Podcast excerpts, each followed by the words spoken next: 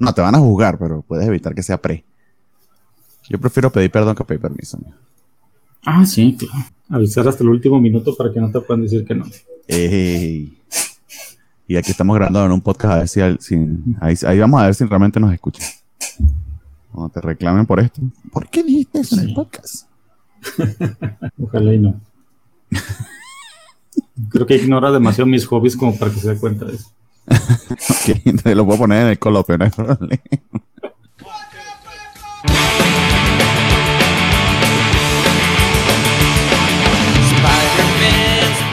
Muy buenas días, tardes, noches, madrugadas, eh, cualquier momento después de la comida, que se confundieron y le querían dar play al programa que estaba arriba en el playlist. Si ustedes querían escuchar era este, Covacharla y se metieron aquí.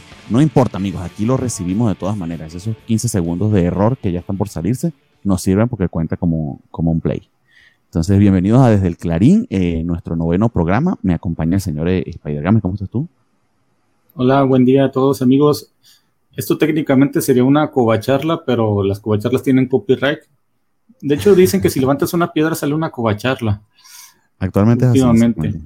Sí, sí, porque nada, este, quieren, quieren hablar de todo todo el tiempo. Bueno, pero también está la cosa saturada, ¿no? Tenemos series de Star Wars, series del MCU, eh, y, las dos de las franquicias de fantasías más grandes están sacando sus propias series.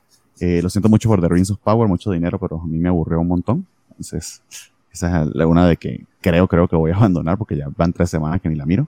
Pero bueno, ahí veremos. Es que no eres parte del público el snob al que va dirigida esa serie. Eh, probablemente. Soy parte del público snob que se pone a leer cómics de los 70 desde el principio y de eso se trata desde el Clarín. Eh, entonces tampoco me voy a poner muy por encima de los otros. Aquí este preso de la de una nostalgia que ni siquiera corresponde a mi época porque esto está sucediendo wow, 14 años antes de que yo naciera. Eh, no, 15 años antes de que no, 15 años antes de que yo naciera, eh, estamos hablando ya entrados en los 70, si mal no, entiendo, no recuerdo este, este número del que vamos a hablar, empezó en 1971. y Entonces seguimos con The Amazing Spider-Man, vamos a leer absolutamente todo lo que corresponde a Spider-Man, creemos, vamos a ver si nos alcanza la vida y si así lo vamos a hacer.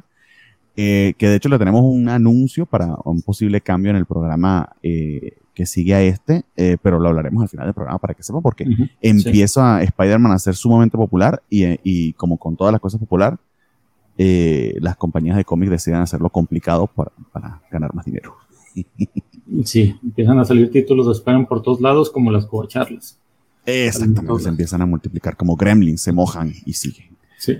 Bueno, amigos. Pero hablando eso de la nostalgia, o sea, yo cuando fui niño estaba regresando los 60 la moda de los 60 Entonces, medio por, por jiribilla, me toca toda esa nostalgia de, bueno, esa idea de cómo se vivían los 50, 60. Entonces, no me pareció tan raro leer, releer a Spider-Man en su época y encontrarme todo eso. Me imagino que a la gente de, no sé, de 15 a 20 años de, de ahora sí, sí le va a parecer muy raro todo. Puede ser, depende de, la, de las eh, sensibilidades. Eh, pero sí, siempre como que en cada época hay un retroceso a dos décadas antes, usualmente. Eh, sí, en, mi infancia, que fue fundamentalmente los 90, eran los 70, precisamente lo que supuestamente volvía. Que realmente no era el caso, necesariamente maneras, maneras de vender y de, y, de enjuiciar o de meter en problemas a las sociedades, digo yo.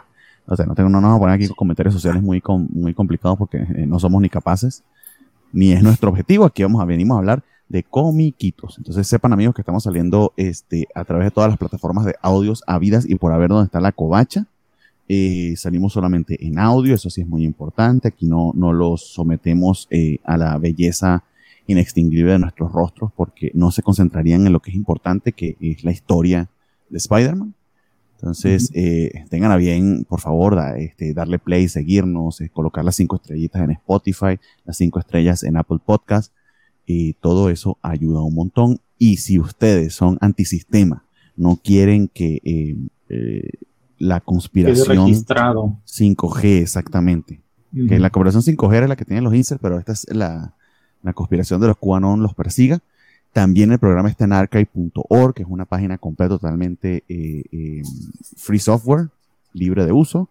Pueden descargar el MP3 y escucharlo donde les dé la gana, en su, en su tronco móvil, como en el que se iba para el colegio Spider-Man en su infancia. se puso a decir que, que, que era la, la, moda de los 60, era la moda del Pleistoceno, realmente la que estaba volviendo en su infancia. Pero bueno, bueno, pueden, pueden hacerlo en, en, en, en, el formato y plataforma que a bien lo tengan. Sí, pueden llevar su pequeño reproductor de MP3 a todos lados, como lo hace un servidor. Perdón, y escuchar lo que quieran ahí. Yo voy a suponer que eso es un iPod Shuffle, lo que tienes ahí en la mano. aparentemente parece estar en perfectas condiciones, o es una copia china de un iPod Shuffle que también parece estar en perfectas condiciones. Es un iPod chafa. Un iPod chafa. En perfectas condiciones. bueno, sí, de, eso, de hecho no es Shuffle porque sí puedes darle hacia adelante y hacia atrás. La cosa que tenía el Shuffle era que tú no sabías que, que iba a empezar a reproducir increíble que eso vendió como vendió, ¿no? O sea, la gente estaba hambrienta por, por, por, tener música digital y se, se, atrevió hasta a tener algo que fuese muy pequeñito, pero tú ni sabías qué música te iba a salir. Y ya que estamos mostrando cosas que ustedes no van a ver porque nos están escuchando, eh, le voy a mostrar al principio del programa mi Marvel Legends de Amazing Fantasy. No sé por qué lo estoy mostrando aquí a la cámara, debe ser para que lo vea este Spider-Man, pero no lo vea más nadie. Eh, me llegó esta belleza de este Spider-Man con las axilas arañudas, eh, muy parecido al de, al de, al de Amazing Fantasy 15 eh, estuvo en preventa en Amazon y en este momento creo que aún está disponible por unos 315 pesos, una figurita de verdad muy, muy linda. Entonces yo para conmemorar y recordar esta locura en la que me metí con, con Alejandro, pues este compré la figurilla. Pues vamos a poner la figura en la, en la página para que la vean. Es un señor. de una figura de 3.75. ¿Cómo le llaman esas? Pero pulgada, ¿no? ¿Cuánto es? Sí, en pulgadas. No fucking idea, my friend. Es la, es la primera que tengo así. He tenido muchas ganas de comprarlo de los Fantastic Four porque también estoy leyendo los Fantastic Four, pero se me hacen que se ponen muy caras. Yo me imagino que vuelven muy coleccionables y ya están, las Fantastic Four están por los 400 o 500. Sí, sí, me parece mucho. Y son figuretas de que honestamente no vale la pena sacarlas del empaque porque la, el empacado. Eh, sí, sí. bueno, sí se pudiera jugar con ellas, pero el empacado es parte del encanto porque básicamente reproduce la portada, la portada de disco de, perdón, de Kirby de la Mansion Fantasy XV. Eh, y creo que eso es lo que le da parte del, gusto. Entonces está muy bonita. Sí, no son muy, esas no son poseables como todas las otras figuras de Marvel Legends. Mm, sí. y de hecho dice, que, dice que marca Kenner, ¿no? Que no creo que Kenner siquiera siga existiendo, está puro por apelada a nostalgia. No, es, ajá, es una retro que sacaron una colección para coleccionistas. Porque recordemos que en su momento, sí, todas esas figuras de esa, ese tamaño de 3, 3 cuartos, pues era lo que vendía Star Wars. Así. Sí, era que se podía producir en masa en ese momento.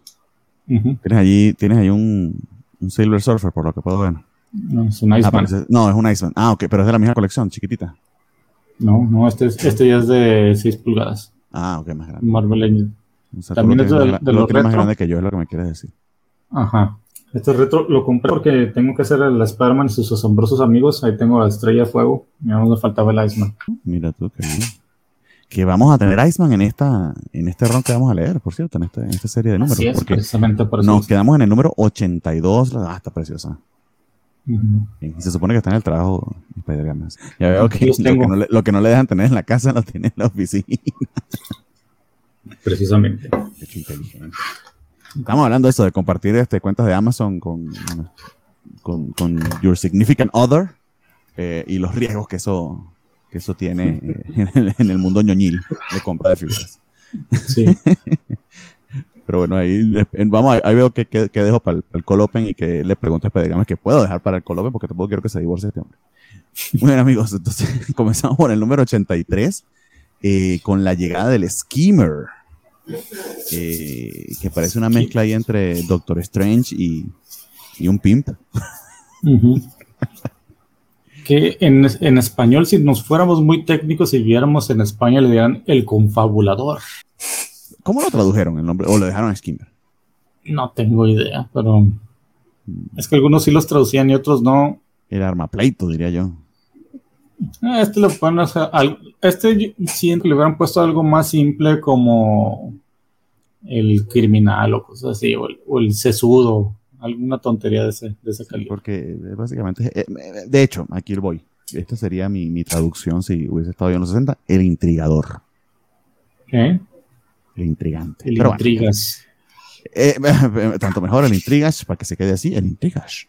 Pero nada, es un nuevo supervillano y nos prometen en la portada que Spider-Man se va a enfrentar a él y a un viejo enemigo.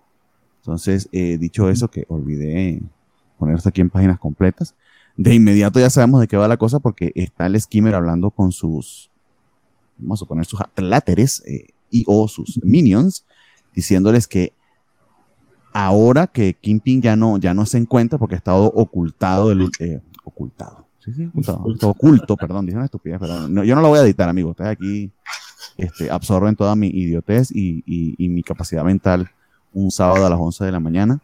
Que por cierto he descubierto, eh, así como, no sé si recuerdan de Betty la Fea a la telipeñida que le decía, le decía a su amiga Marcel que la pobreza le respiraba en la nuca. A mí los 40 años me respiran en la nuca. Porque yo no pensé que fuera posible, amigos, pero puedes tener resacas de pizza. Resacas de pizza y de gaseosa. Eso pasa. Y me acaba de pasar esta mañana.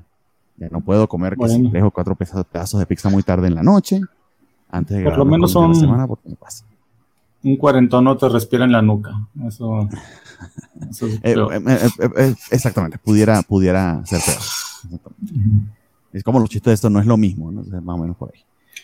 Así Pero bueno, entonces el esquema le está diciendo que a sus. Uh, uh, a la mafia de Nueva York, que ahora es el, el, que manda porque el Kingpin está, está, está fuera de la, de la jugada. Eh, o que planea sacarlo de la jugada a sabiendas de que se encuentra, que tiene un año inactivo. Eh, y, urde un plan eh, que básicamente es un camión que no me recuerdo qué era lo que traía, pero atacarlo en medio del, en medio de, de, de, la calle en Nueva York para asaltarlo, ¿no? Importante acá que vuelve a dibujar John Romita, más lo vamos a ver básicamente un número sí, un número no, Ah, eh, por cierto, está pidiendo un pequeño espacio para tomar una llamada. Esperemos que sea de los editores de Marvel. Entonces le vamos a dar ese, ese momento antes de continuar.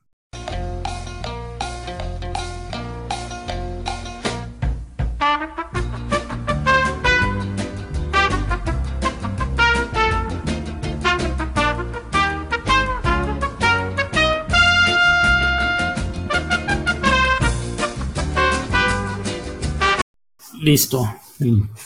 El, crimen nunca descansa. Exactamente, amigo, no pasa nada. De hecho, me voy a poner a hacer unas cosas aquí, pero ya olvidé, entonces vamos a cerrar. Eh, y continuamos. Eh, eh, nada, estamos hablando pues, de, las primeras páginas de lo que estaba pasando acá. el skimmer está haciendo eso, está intrigando para, para quitarle el puesto a, a, a y, nada, o sea, su plan, obviamente para que la historia se mueva y no tengamos que pensarlo mucho, eh, ocurre justo en el momento que Peter Parker estaba yendo para Oxxo, este, y se lo, y se lo, se lo entorpece, ¿no? O sea, está lleno de este tipo de casualidades que, o sea, eh, pongan un poquito más de esfuerzo. Ah, lo que les comentaba es que John Romita iba a estar este, yendo y viniendo eh, entre números e inclusive iba a hacer labores de entintador para otros artistas más adelante. Más creo que hicieron un muy, muy buen trabajo todos los que estuviese, estuvieron eh, suplantándolo, o no suplantándolo, perdón, estuvieron eh, eh, haciéndole el quite para mantener cierta mm, congruencia de estilo. Congruencia, bueno, pues, qué, palabra más bonita. Cierta congruencia de estilo que, que, que, que hace que la lectura sea bastante, bastante fluida. Y si noto a partir de este número también, y lo vamos a ver más adelante, quizá Gil, Gil Kane, me parece, o no recuerdo el nombre, lo, buscamos. Es como que él se, sale más de esa norma haciendo estos collages eh, muy particulares, pero que después se vuelven como medio norma de, Spider-Man. Pero bueno, John Romita sí está dibujando en este número, eso es lo importante. Mike Dimeo lo está entintando. Volvemos como que old school para, para este arranque de. Sí, aquí pues el confabulador, el intrigas, como le quieran llamar, pues básicamente trata de entorpecer todo lo que tenga negocio de Kingpin en la actualidad, porque por alguna razón quiere quedarse con su, su imperio. Este, no sabemos por qué todavía, pero pues no nos importa porque siempre que se va un villano, pues tiene que llegar otro a ocupar su lugar. Aquí lo interesante es que una vez que volvemos a ver el Kingpin, conocemos a su esposa, Vanessa Fisk, es la primera aparición del personaje. Exactamente. Y, eh, bastante peculiar el diseño, una mujer este, muy, muy atractiva, pero la manera que, quieren hacerte saber de que es eh, eh, mayor o madura es que tiene unas entradas de canas muy similares a las de Reed Richards. Una cosa medio rara. Porque además su, complexión es de mujer muy, muy joven. Pero bueno, está en medio de una, de una, eh, de, un, desencuentro con, con Kim Ping, quien no sé si nos han dado ya su nombre, no recuerdo.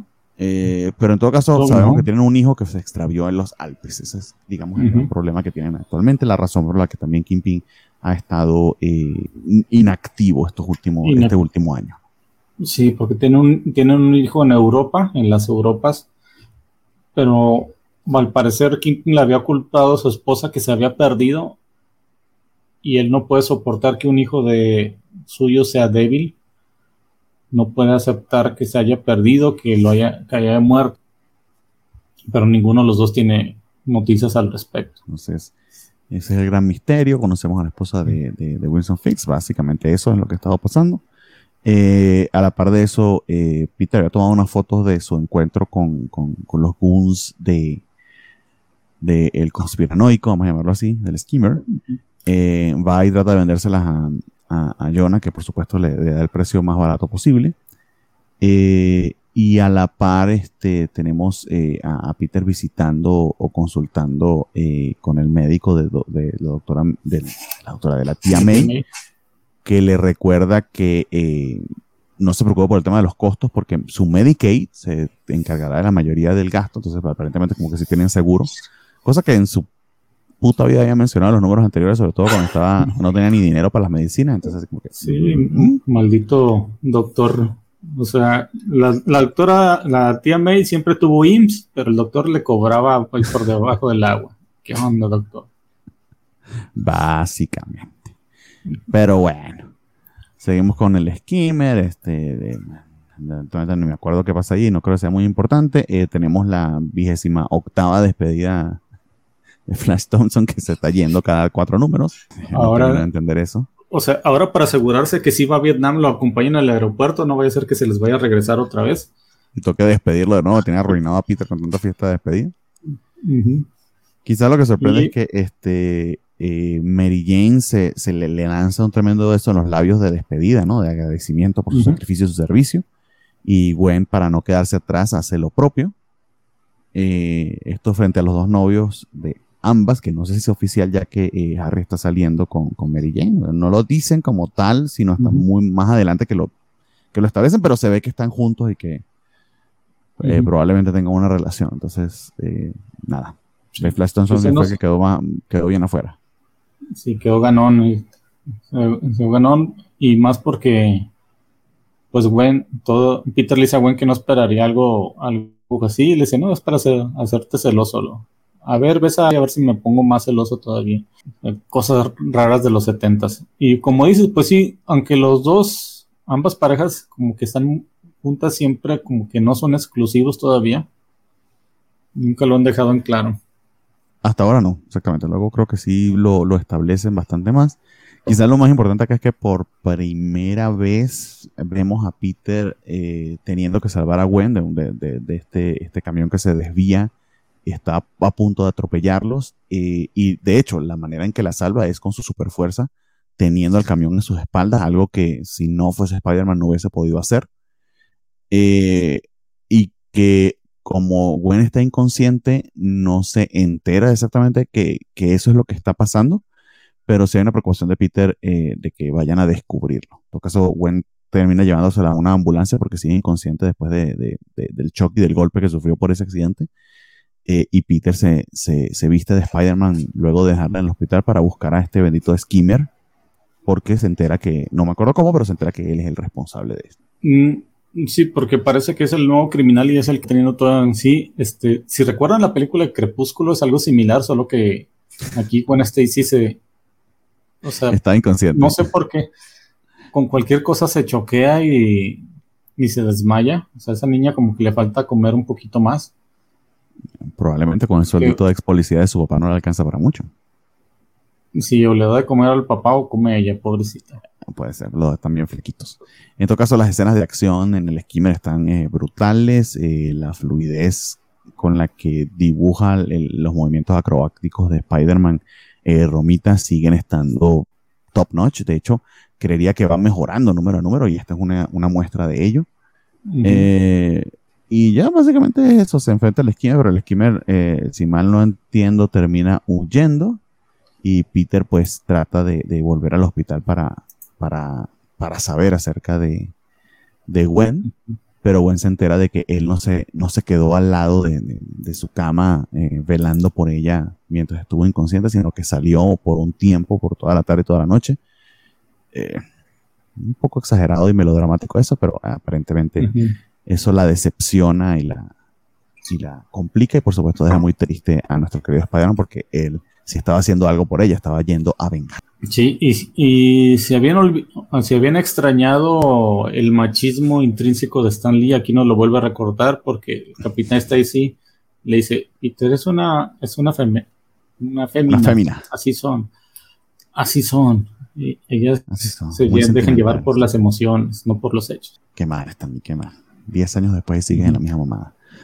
Eh, pero bueno, nos vamos, vamos, al número 84, donde vemos en la portada a, a Kingpin. De hecho, básicamente se trata. Eh, el Kingpin contraataca. Eh, y es continuación directa del número anterior. está nevando, ahora está nevando en Nueva York y tenemos a, Peter tratando de ubicar al skimmer, pero le, y leyendo el Daily Bugle en una hamaquita en medio de la nevada, lo cual debe ser bastante, bastante frío. Importante acá que el, crédito es eh, John Romita, John Buscema y Jim Mooney como ilustradores, entonces me da la impresión de que Romita dibujó algunas páginas, Buscema probablemente la mayoría, eh, y ambos intentados por Jim Mooney, lo que puedo interpretar. Sí, porque se notan esos ligeros cambios, como te digo, hay una congruencia de estilo porque tanto Romita como John Buscema pues dibujan similar, por así decirlo, ya lo vimos en los números pasados, pero sí se sienten los ligeros cambios. Pues la historia sigue, Peter sigue buscando al confolador, el Shimmer, va sobre sus guns. Y, en medio del frío, del, o sea, de verdad que a mí me dio frío nada más de verlo, que andando con esas tallas, esas mallas tan pegadas en medio de la nevada de Nueva York, no mames. sí, por de la nevada, pues, que nomás es un, pues es una tela, creo que nomás trae los calzones y ya trae el, el, leotardo este. Y él mismo dice, no, sabes que ya, ya, estuvo ese frío, ahorita no voy a encontrar a nadie, entonces vamos a, buscar afuera, a ver qué pasó. Vuelve a la casa de los Stacy para ver cómo se encuentra eh, Gwen. Eh, Gwen sigue enojada porque intuye que Peter está ocultándole algo, que no puede ser que se la pase eh, en un secreteo y en, cosas misteriosas, que se pierda por tanto tiempo. El capitán Stacy les prepara eh, chocolate caliente, porque este pobre hombre está a punto de hipotermia, aunque ninguno de ellos lo sabe. Eh, y, nada, o sea, este, esa es la discusión, como que hay algo que me estás ocultando y el tipo dándole vueltas sin, sin poder verlo. Quizá lo más importante que, eso es que conocemos el... Ah, perdón, adelante, adelante. Sí, le iba a decir algo, pero en eso llega el, capitán este dice con el chocolatito y e-, ese capitán es un bullerista, o sea, los chavos están teniendo su momento y ay, ¿qué está pasando aquí, jovencitos? Sigan, sigan en lo suyo. Puede ser, puede ser. Eh, o, era justamente lo que necesitaba Peter porque estaba a punto de congelarse. Entonces conocemos el batimóvil del, del skimmer, eh, que básicamente es eso. La versión de lo que sería un Tesla en los 70 es así y así de ridículo. Eh, incluido eh, la capacidad de ver este, la televisión y, cómo la gente, eh, perdón, cómo el noticiero está publicitando su, rostro porque es el criminal más buscado de Nueva York en este, en este momento. Sí, que el, traje del skimmer siempre se me, parece muy villanesco de los setentas porque es, todo verde, trae una como, como un sol rojo, una o estrella roja así de multipicos en el pecho y una capa amarilla, que fue lo, más 70 no era posible, eh, al menos desde, desde, el cliché de supervillano. Eh, bueno, quizá un bigote este, alargado, allí con puntitas, quizá hubiese ayudado. Eh, en todo caso, a, la vez este, vemos que la situación con el Keeping sigue siendo, sigue siendo la misma.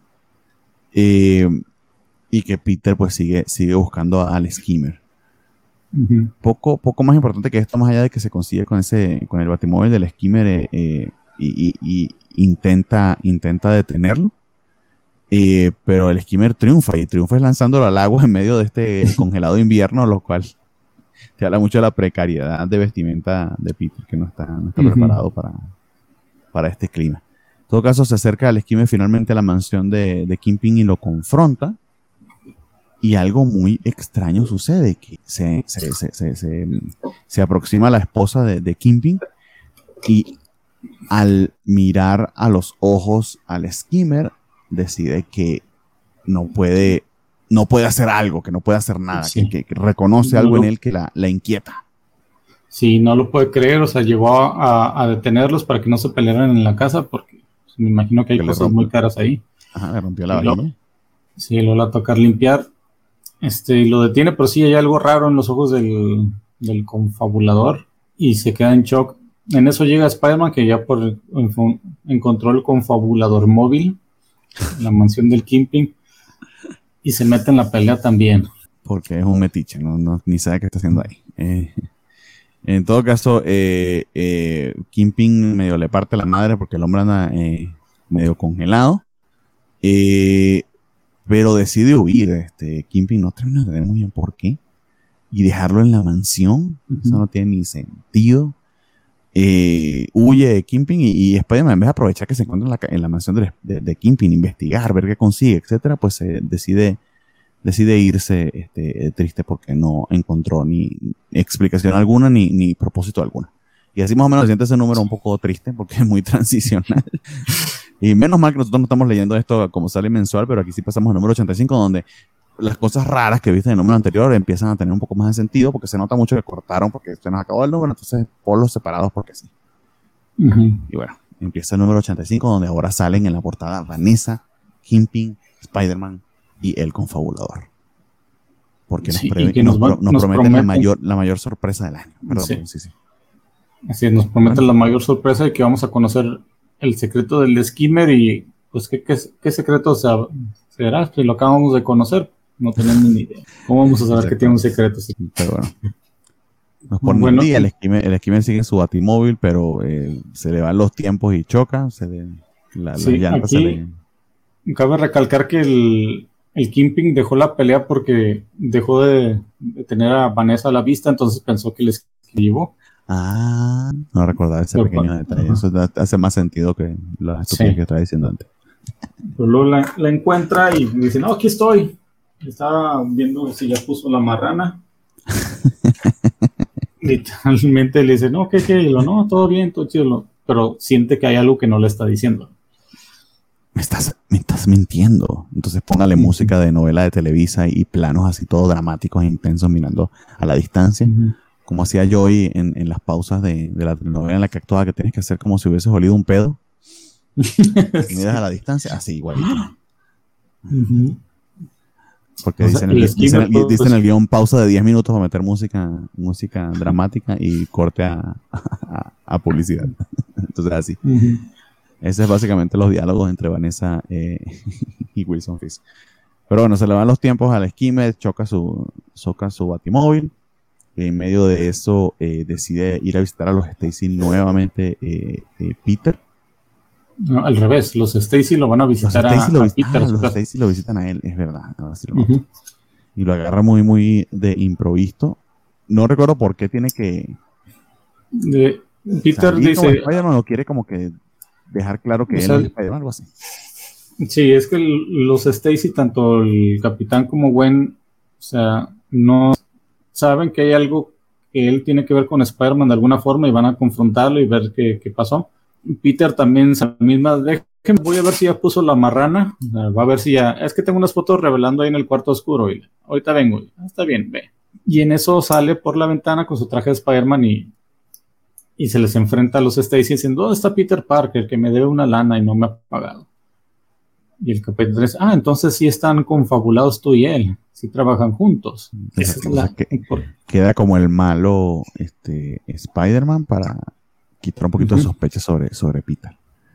Muy lindo como, lo como, lo, como lo defiende Gwen. Así como que él, tiene mucho más honor que lo que tú nunca sabrás. Sí, le dice, Peter no está aquí hace horas que se fue. Y nos dejó aquí solos en su cuarto. Sí, sí, eso pasó. Y el mismo capitán le dice, le dice, sí se la creyó. Bueno, qué bueno que se la creyó. Porque le conviene, porque es Peter. Pero eh, no sospechan lo que es obvio. Eh, en todo caso, eh, es en el Daily Bugle y leyéndolo frente a su esposa que se entera del engaño. Básicamente unas fotos exclusivas donde se ve a Vanessa saliendo o entrando a un, a un sitio, a un restaurante, no, sé dónde, un no, no, no, ¿no así? No, este Peter tomó fotos de todo el, de todo el evento de la pelea con el Kimping y con el Skimmer. Entonces, hay una foto donde está ah, Vanessa dando al Skimmer a los. ajá, ayudándolo a oír. Como ven, no me acuerdo de nada, amigos. Menos mal que dígame está aquí el SIDA yo también. Si no, este, este podcast sería muy ridículo. Y ahí es cuando el, el Kimping se le enfrenta. Mira, te estoy, te vi. Bueno, yo no, pero alguien sí te vio. Es una traidora, una mentirosa. Cosa rara que no tenga pues, cámaras de seguridad Kingpin en su mansión, ¿no? Pero bueno, se tienen que enterar por las fotos que tomó Peter Parker. Pero bueno, esto es lo que termina.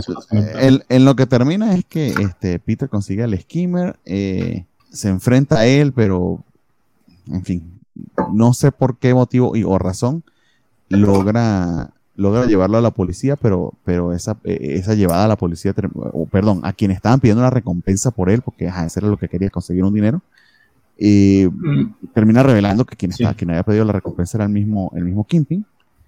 Y termina, pues, por supuesto, en otro enfrentamiento entre ellos, pero es aquí donde conocemos lo que nos prometieron en la portada, que es el secreto del Skimmer. Chan, chan, chan. Sí, porque el, el Kimping atrapa al, al, a Sparman en una red magnética mientras se pelea con el Skimmer. Le dice: Dime, dime, ¿qué tienes que ver con mi esposa? Te la estás echando, ¿verdad? Y el Skimmer: No, no, nunca podría eso. No, asco, no, no. sí, nos cuenta su historia. Nos cuenta la historia de un, de un joven que está en Europa, siendo feliz en los Alpes, esquiando con sus amigos. Cuando le dicen, oye, que tu papá es el Kingpin. Dice, no, no, no, no. Y en eso descubrimos que el hijo de Kingpin, Richard Fisk, bueno, Richard creo que no mencionan el apellido aquí, es el skimmer, creó todo eso para vengarse de su padre.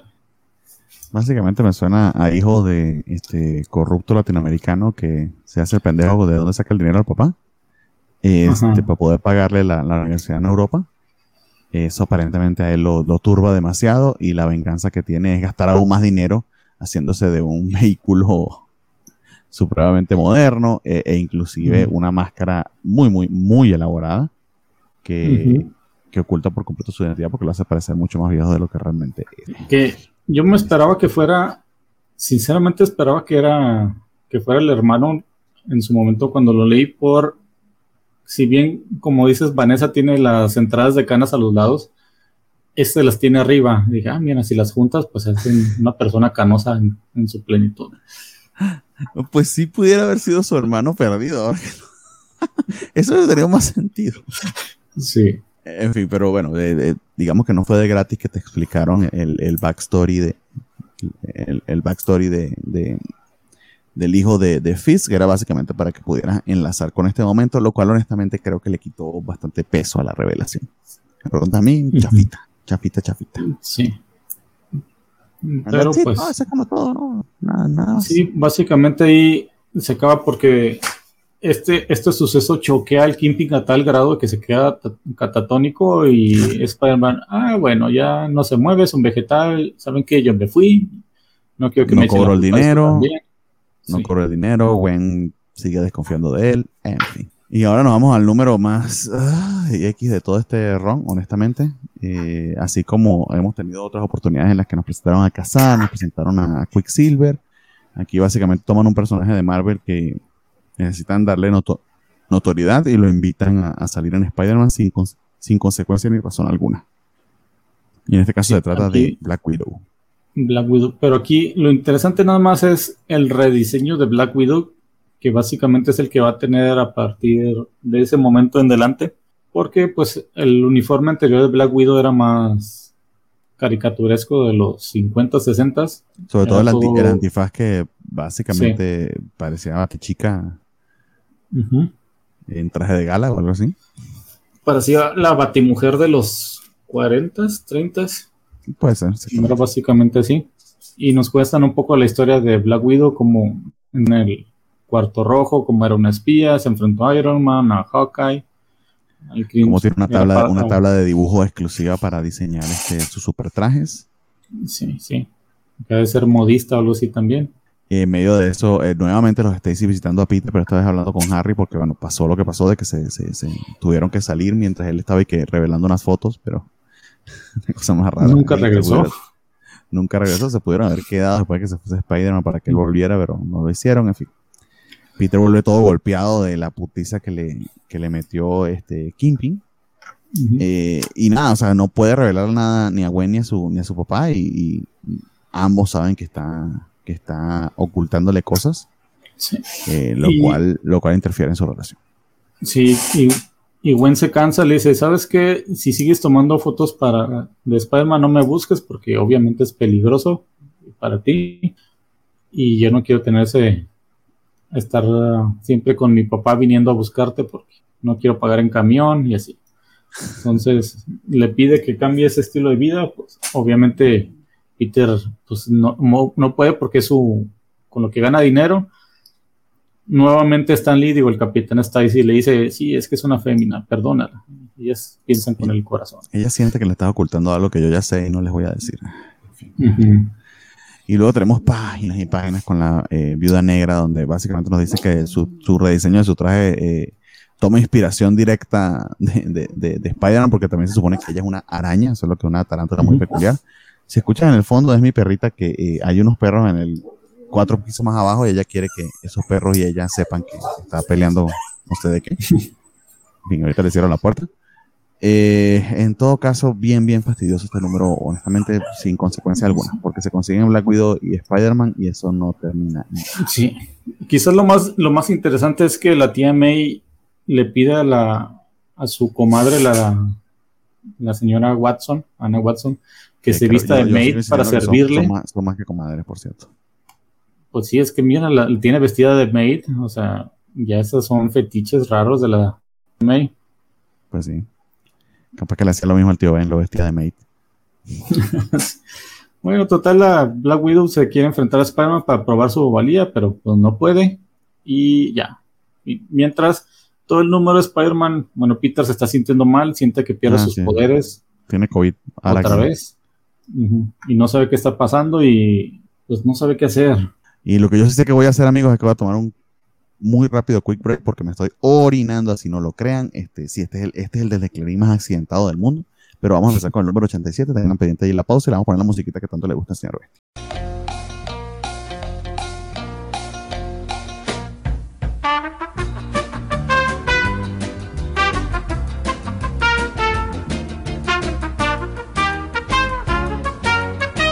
Ya de vuelta, eh, más descargado, con menos cosas que me pesen y mi vejiga es más feliz por ello. Entonces, número 87, una portada bien, bien bonita. A mí me, me, me, me gustó bastante, portada de Romita, pero y con un estilo como más libre, sobre todo la expresión de, las expresiones de, de en este caso de Mary Jane, de, de, Harry y de los Stacy. A mí me recordó un poquito a, cómics de Archie, pero como con, su, propio, su propio swing, ¿no? Entonces, es Peter decidiendo si finalmente se va a desenmascarar y va a revelarle a todos que él es Spider-Man. Sí, es que aquí el, ya el es Gil Kane, que tiene un, un, estilo similar todavía con Romita, pero... No, sigue siendo Romita este número, tanto portada y todo. Sí, sí, sí. Solamente que lo está entintando Jim Mooney. Está pronto llegar Gil Kane, está pronto llegar Gil Kane. Pero sí, sí, sí, sí, sí. Ah, sí, cierto. Aquí todavía es de un Romita. Sí, no, está cambiando, está cambiando plenamente el estilo. De hecho, esto es lo que esta portada del 87 es la que nos va a acostumbrar Gil en este tipo de, montaje.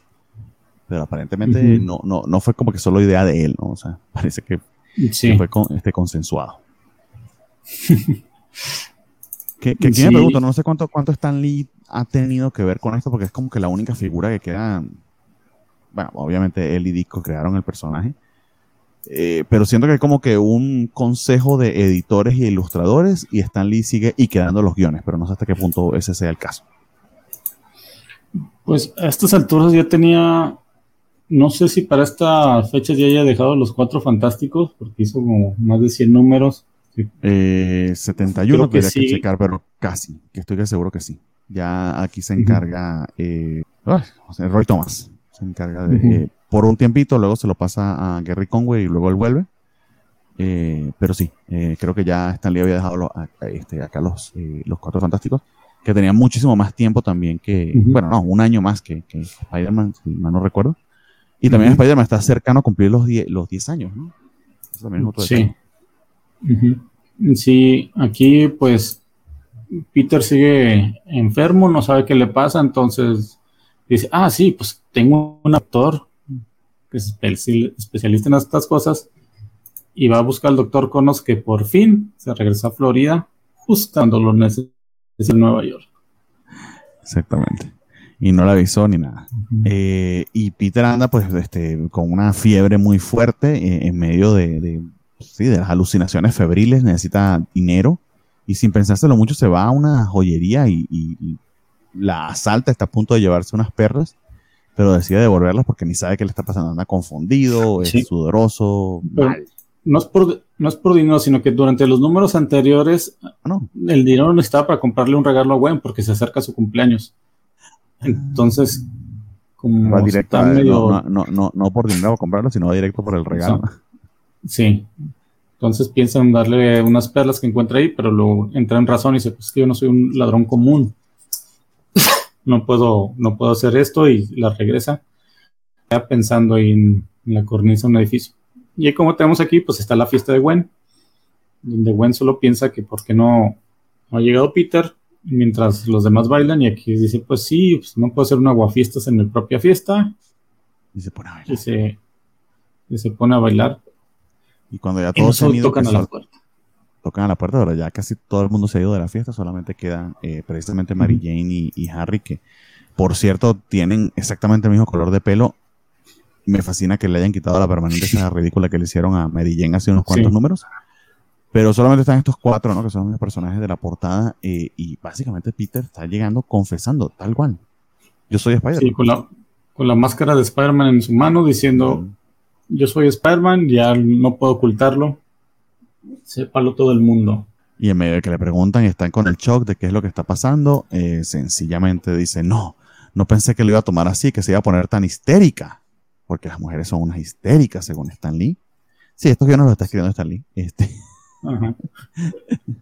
Esta es la marca de que sí es el caso. Eh, y decide irse, o sea, no da explicaciones, no se queda a, continuar este, las obvias preguntas que iban a venir después de tamaña revelación. Él pensaba que le iban a decir, ah, sí, chido, vente, ven y come pastel. Sí. que te guardamos aquí. Padre. Qué mejor regalo que de revelarme que eres Spider-Man. Pero bueno, en medio de eso, Harry se acuerda de que en algún momento eh, el Doctor Octopus había desenmascarado a Peter, pero nadie creía que a ese que había desenmascarado, porque si mal no recuerdo estaba también debilitado en ese momento, fue muy fácil derrotarlo. Sí. Pensaban que era que sencillamente se había puesto el traje de Spider-Man para, no sé, para, para tomar fotos. Ajá, exactamente. Oh. Pero que lo recuerda Harry que, y que ahora o le parece sospechoso que haya pasado en ese momento, o sencillamente está pensando que Peter está repitiendo la misma historia. Sí. que ah, este en ese entonces, está grave con en COVID. Ese entonces se puso, se puso el traje porque el doctor Octopus había secuestrado a Betty Brant y por eso trataba de, de que le dijeron no te hagas el héroe, chamaco, pero estaba enfermo, tenía gripa. Sí, o sea que era la misma situación que ahora, exactamente. Están o sea que están reencauchando y repitiendo historias eh, a lo pendejo. Eh, y nada, Peter termina yendo ya, finalmente va al hospital, eh, donde un doctor muy, muy, muy benevolente que decide no quitarle la máscara es quien lo examina, sin cobrarle nada, le da diagnóstico y le dice que lo que tiene es gripe. Sí, sí le dice, básicamente estás engripado. Tienes COVID-33. Sí, y el Peter, o sea, por eso o sea, todo, todo, todo su factor curativo de, de Spider-Man lo cura de todo menos de una gripe. Cuando le da gripe, tal para es un kriptonita. Aparentemente. Y ya le ha pasado varias veces como para que no lo sepa. Pero es como que el doctor Connors que tiene que andar con su, debería andar con su suero anti-lagarto y nunca lo carga. Cada vez que le da un ataque o una alergia. Y ahorita Pite ya debería saber que si, si sale este, en, en mallas en medio de un invierno neoyorquino de menos 4 grados, eh, y en medio de una nevada, pues obviamente se va a resfriar. Pero en todo caso aquí decide involucrar eh, a The Prowler, que se me olvidó el nombre de The Prowler, Hobby Brown. Hobby Brown, exactamente, en su identidad civil, descalzo y con la cara llena de telarañas para ocultar su identidad. Y le pide algo que revela esa, esa identidad, pero todos se hacen los pendejos como si no fuese malditamente obvio. ¿Qué es lo que le pide al Prowler, amigo? Sí, le dice, oye, Hobby, necesito un favor sin pregunta, sin preguntas, ¿eh? Sí, ponte este uniforme, ponte mi disfraz y ve a tal casa a tal hora, pero sin preguntas, dijiste que sí.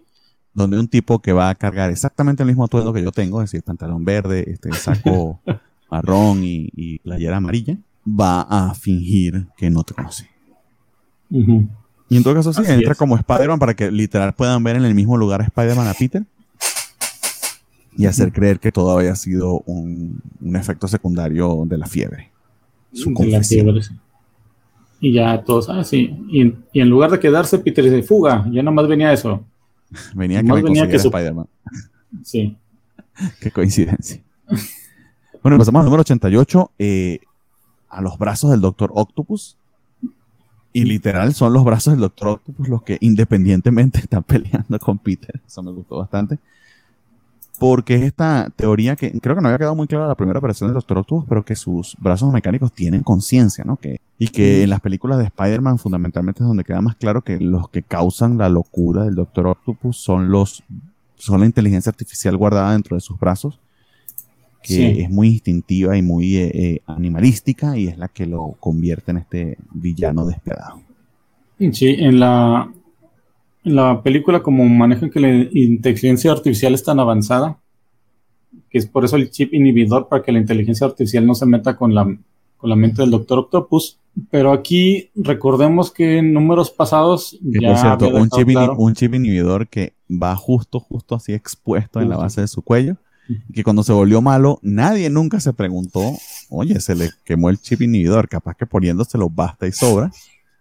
Sí. O sea, pues, ese es un hueco de Spider-Man 2 que eh, es muy tonto y es muy, muy nitpicking porque realmente no es necesarísimo, pero sí es así como... Pero lo corrigieron en No Way Home, donde dijeron, ah, sí, el chip inhibidor y con eso ya lo arreglo. pero, pero en todo Spider-Man 2 nunca se le ocurre a Peter que estuvo en esa presentación, que conocía al Doctor Octopus, o sea, lo que tengo que hacer es corregirle este problema, o sea, mandarlo a servicios técnicos para que le cambien el chip. Desde que tardaba mucho llegar de China. Pues sí, lástima. Pero total, pues que recordemos que ese Peter Parker no era tan este electrónico como los demás, era más químico. Pero total, esto de que el, el Doctor Octopus puede controlar sus brazos a distancia ya lo habían manejado antes. O sea, no es algo nuevo en, en estas series de Spider-Man. Como si lo han querido poner en el futuro en otras cosas. Creo que en los Ultimate te lo manejan también, pero pues es un poder muy... Muy raro, muy conveniente. Muy raro.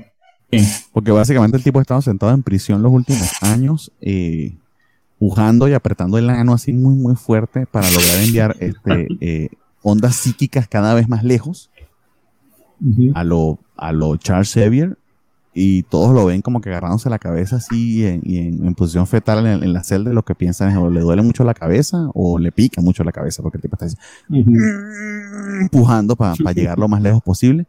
Y de repente, porque sí, porque conviene, porque qué chido, en el momento que está siendo exhibido los brazos en un museo como una como, una pieza eh, curiosa y, y notoria es cuando logra controlarlos para crear la mayor cantidad de caos. Digamos que el, el, setup no es la especialidad de Stan Lee. No, pero generalmente a Stan Lee le gusta mucho manejar eso de tener un montón de gente reunida viendo cómo los cómo hay cosas. O sea, a lo mejor le gusta mucho ir a los museos o a las ferias de pueblo. Y aquí, pues, los, los brazos cobran vida. No sé de dónde sacan tanta batería esos brazos. Eh, sí, exacto. hay un montón de, de, cuestionamientos que puedes hacerte que, que honestamente te, dicen que el setup no es muy eh, eh, sólido.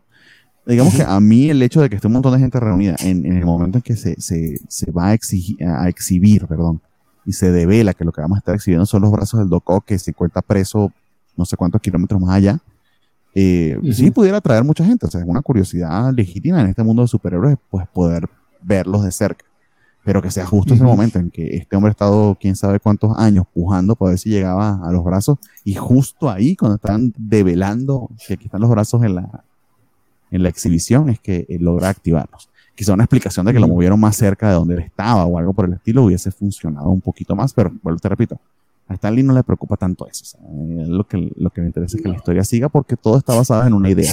Y si el Doc Ock puede controlar sus brazos y con eso logra salir de la cárcel y ya, y al cero o, la lógica detrás de eso le preocupa muy poco.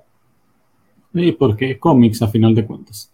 Total, y, precisamente Spider-Man, precisamente Spider-Man andaba por ahí, ve los brazos y los brazos del Doctor Octopus tengo que tenerlos, por, sí, porque nadie más puede hacerlo. Y sí, además está pasando justo en ese momento, entonces se pone, se pelea con ellos bien, bien eh, bonita como está ilustrada la pelea contra los, contra los brazos. Eh, están optando por paneles mucho más grandes acá, quizá en otras oportunidades, pero el dinamismo, como, como ya lo hemos dicho, este, es notorio y es maravilloso. Sí, y aquí pues vemos que hay un montón de metiches, tiene que dejar la pelea con los brazos porque tiene que evitar que un edificio se desmorone. Y se regresa a su casa donde se le una forma de a los brazos de una vez y y por todas. Y básicamente le, va a, le va a poner gelatina a sus telarañas. Eh, vuelve a la universidad, se sigue con, con Gwen, eh, vemos un poquito más de interacción entre ellos como pareja normal, sin, sin drama, lo cual honestamente eh, es agradable a estas alturas. Sí, y lo recuerda el, el, decano que, Peter, estás en la universidad con beca. O sea, si no te pones las pilas porque tus calificaciones están bajando, vas a tener que pagar. y pues nomás le hablan dinero a, Peter y pues se chico pala y se cae. y no le dicen nada, güey. En todo caso, los brazos hacen lo que se esperaría que hicieran los brazos, que es ir a liberar a, Doctor Octopus, porque él los estaba llamando en medio de su puje mental. Y luego un setup aquí que se ve tan artificial, es todo este pedo de Jonah eh, y su hijo metidos en la, eh, en este, en este avión que va a llevar a, este general chino, que aparentemente es muy importante internacional y diplomáticamente. Ah, se me hizo tan fastidioso. El tema es que termina secuestrando el avión Doctor Octopus. ¿Por qué? ¿por qué no? Quiere pedir 10 millones de dólares. ¿Cómo lograrlo? Pues secuestrando a un, general chino que va a causar un, un conflicto internacional con Estados Unidos. Y eso, eh, eh, esa es la situación. se, se, se entera de eso en el Daily Bugle eh, Peter eh, y no le queda de otra que intervenir estando en el aeropuerto. Me pregunto yo, columpiándose de dónde, ni puta idea. En cuanto que llega el avión, columpiando. Ah, no, sí, sí te lo explican. Sí, pone extraño. Sí, pone una telaraña de, una, de una torre hacia el avión. Lanza una tirolesa como de, no sé, de, ¿qué será? Como 5 kilómetros, una cosa imposible. de la punta de la torre de control hasta la punta del avión. Y así es que logra hecho su, infiltrarse. Hubiera hecho su clásica resortada y verse mm. Total, ahí está el Doctor Octopus y se enfrenta a él, le echa la clásica telaraña en, los lentes para poder rescatar, pelear contra Lo cual Parece, parece demasiado un bucaque este, dirigido, entonces se ve bastante, mal ese panel. Los que no sepan qué es bucaque, eh, no lo googleen en el trabajo. Y aunque no creo, creo que toda nuestra audiencia sabe qué es eso. Y nada, empiezan los putazos. Eh, ¿Qué creen que pasa? Se libera a todo el mundo. Libera a todo el mundo y de repente el, avión explota. Que pues las cosas explotando siempre se ven bonitas. Y, bueno, nos, número el número anterior, sí, el número anterior nos dice que a lo mejor el Doctor Octopus no sobrevivió. ¿sabes? Pero aquí la portada te dice, no, no, sí, sí, está vivo. Exactamente. Entonces te, te, te spoilean de una vez el cliffhanger del número anterior porque así son. Eh, en todo caso, lo notorio o una de las primeras cosas a destacar del número 89 es que, como se lo habíamos comentado, ahora es Jill Kane eh, quien está llevando los lápices, pero entintado por Romita. En este, supongo yo, esfuerzo por mantener este eh, continuidad, uniformidad de estilo, que funciona, funciona bastante bien, a excepción de ciertos detalles. En todo caso, vemos a Peter discutiendo con creo que es el hijo de Robbie Robertson, ¿no? Que le, que, le habla acerca de una protesta que va a haber en la universidad, que porque no se compromete, porque no está disponible. Eh, y Peter, pues nuevamente dejando que la, su identidad secreta le, arruine eh, sus compromisos sociales, incluidos sus compromisos políticos. Sí, aparte dice, porque Robbie piensa, es, porque soy negro, ¿verdad? Que no me quieres ayudar. y Peter. sí, sí, por eso, pero también. Sí, pero no, o sea.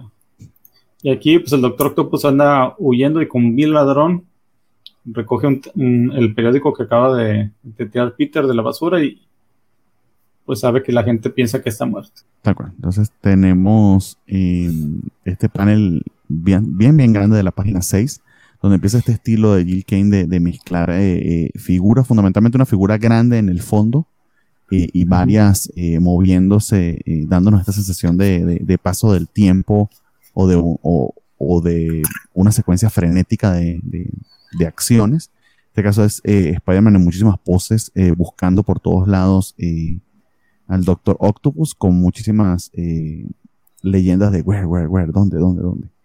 Y vamos a ver esto repetido en muchas oportunidades, que es como que el toquecito de, propio, supongo yo, de Gil Kane, más que quién sabe hasta qué punto solamente de él o quizá de Romita, porque simula o se parece a la portada que vimos del número, no el anterior, sino el anterior, es el penúltimo. Sí. Sí, pues aquí, pues, Spider-Man sigue buscando al Doctor Octopus y vemos un poco de la, bueno, de la ya creciente amistad que hay entre Jonah y Robbie y sus puntos de vista que si bien están, sí, están enfocados en el, en el mismo lugar, pero pues son muy diferentes. Exactamente.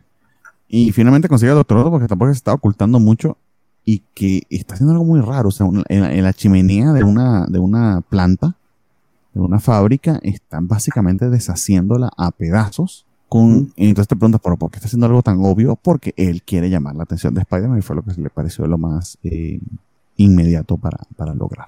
Sí, básicamente lo quiere confrontar de una vez por todas. ¿Y qué es lo más fácil? Robar bancos, ¿no? Destruir la propiedad ajena y una chimenea de una, de una fábrica, así como que muy conveniente. Una fábrica que además está en pleno centro de, Manhattan, ¿no? O sea, para que haya bastante gente en la parte de abajo. Viendo metiches. Exactamente. bueno, aquí la, la, pelea se da entre Peter y el Doctor Octopus. Ambos son, pues andan muy parejos uno del otro. No se ve quién, quién vaya a ser, resultar vencedor. Este, algo curioso pasa, entre las páginas 11, 12, 13 y 14, que es que en la misma página donde aparece el número 13 está el número 12 a su vez.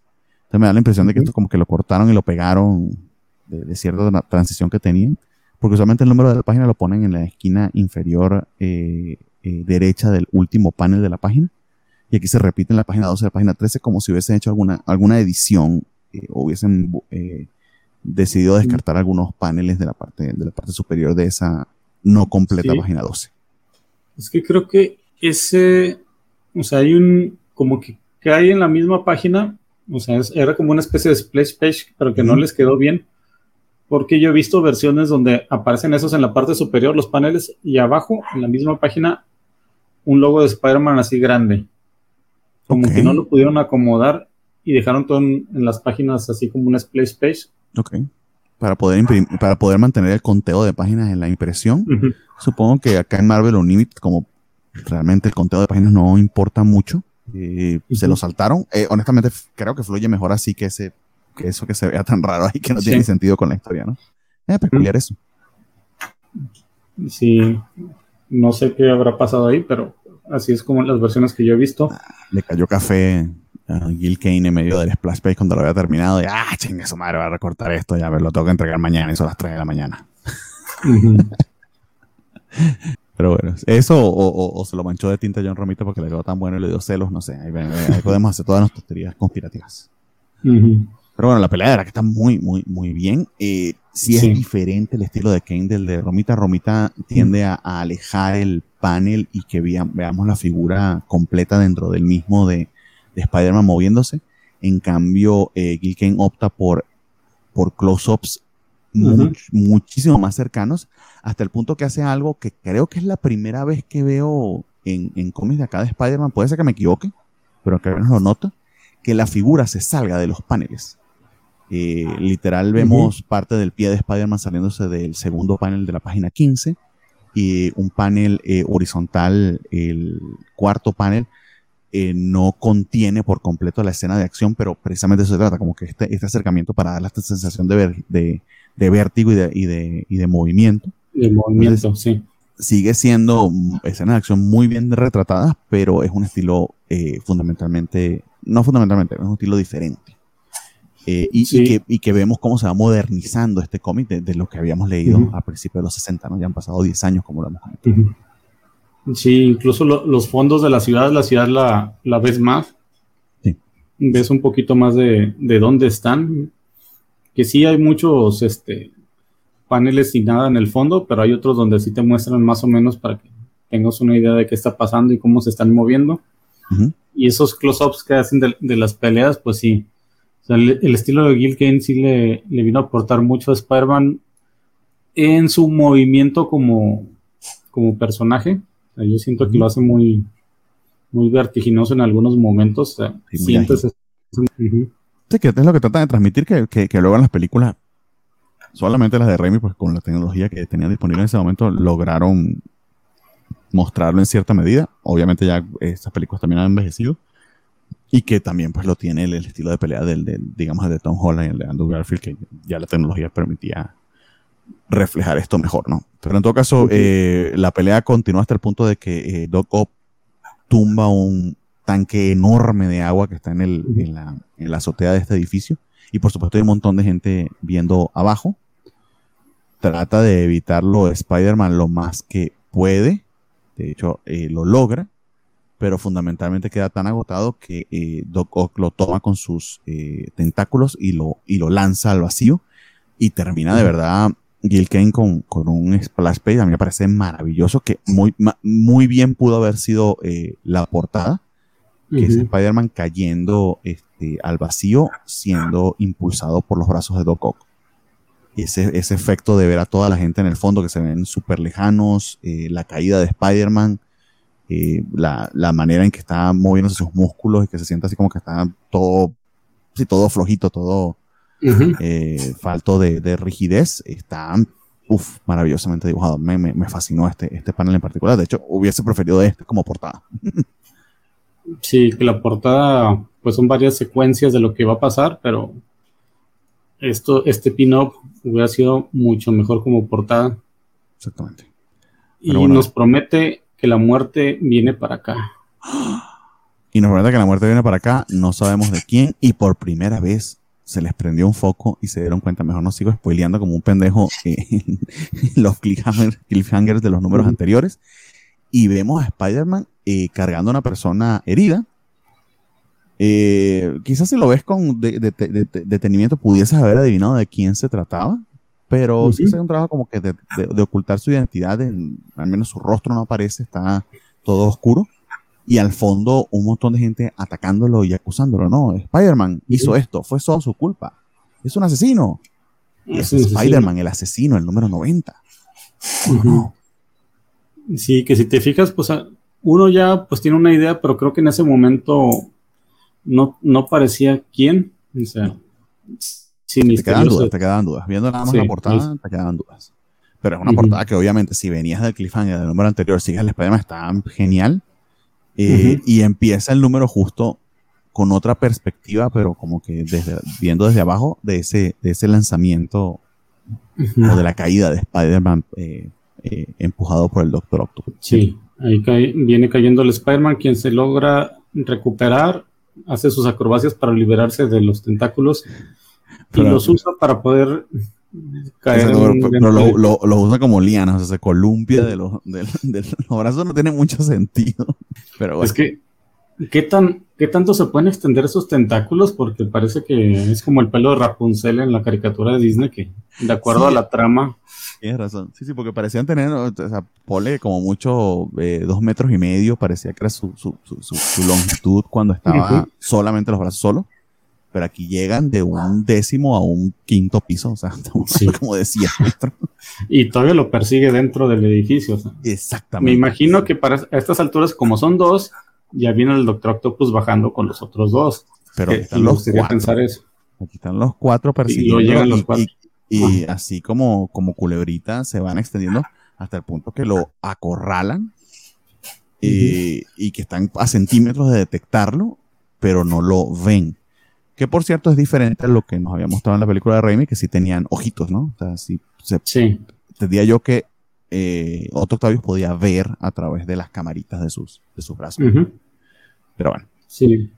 Pero aquí estos no. o sea, básicamente el Doctor Octopus le tiene que decir a dónde vayan. Y pues como no los ve, dice, ah, pues ya se fue. exactamente. Entonces Spider-Man le avienta su garrapatita, un tentáculo para poder seguirlo después. Para que Doc, Doc Ock sepa que lo esté siguiendo. Pero bueno.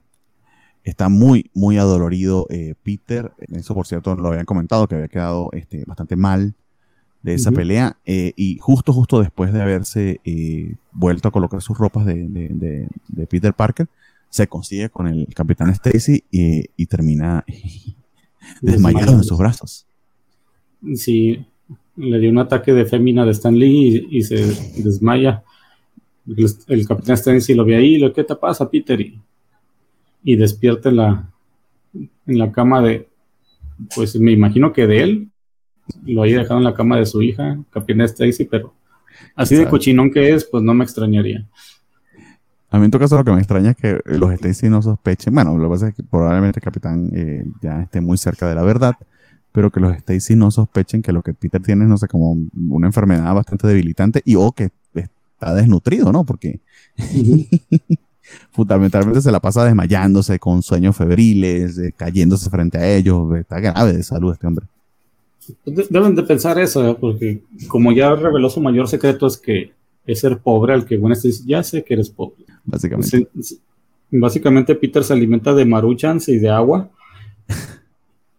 Y creo que la maruchan de do- dos Pero por la, marucha, la marucha que yo sepa es con agua, a menos que te guste seca, que no sé, amigo, puede ser. pues que es que o toma agua o se hace la marucha, no puede hacer las dos cosas. Ok, pero la marucha trae agua por defecto. bueno, no sé si hay alguien que saque, que saque el bloque ese y, y le meta un mordisco, ¿no? Que ni tenga para el agua, puede ser. Wow, no, no, no, no quiero ni imaginarme que sabrá eso.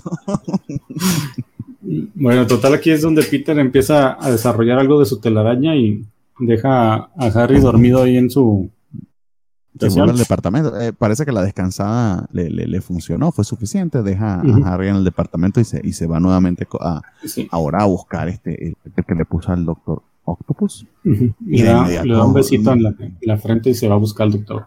Que por cierto, aquí sí pasó a Marvel Unlimited entre las páginas 12 y 13, Ujú. lo que habíamos conversado. Eh, Tienes una página muy amplia y nos colocan, me colocan los dos símbolos de, de Spider-Man. Yo, por cierto, esto lo leo usualmente, tiene un, un panel, tu panel view Marvel Unlimited, entonces en mi iPad lo coloco así para ver los paneles lo más cerca posible. Y si lo lees así, se salta, se salta estos dos símbolos de Spider-Man que utilizaron como para censurar unos paneles que no les Ujú. gustaron o algo así. Entonces sí se está repitiendo lo que, lo que Spider-Man decía, lo que Spider-Man decía. Pero en este momento me pidió pausa.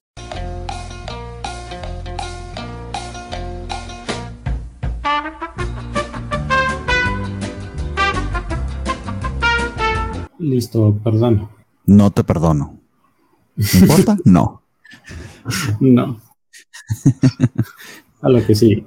Lo que sigue. No, bueno, entonces estamos hablando de, de esta, de esta página del número 90 que eh, yo no había notado por la, por la manera en que lo leo de Ujú. panel a panel, pero sí hicieron lo que tú me comentaste, que eh, ocultaron partes de las páginas 12 y 13. Eh, aparentemente no funcionaron, supongo, pero de todas maneras no entorpece la historia. Pero sí está raro, No. sí, sí sería interesante investigar a ver exactamente Sí. qué pasó ahí. Yo siento que, o sea, está, están, abres toda la página y, y tiene eso de lado a lado, pero como que no les quedó el momento de, o sea, si te fijas la- el tamaño de las, de los paneles, mm, se quedaría muy estirado, no queda con la página total.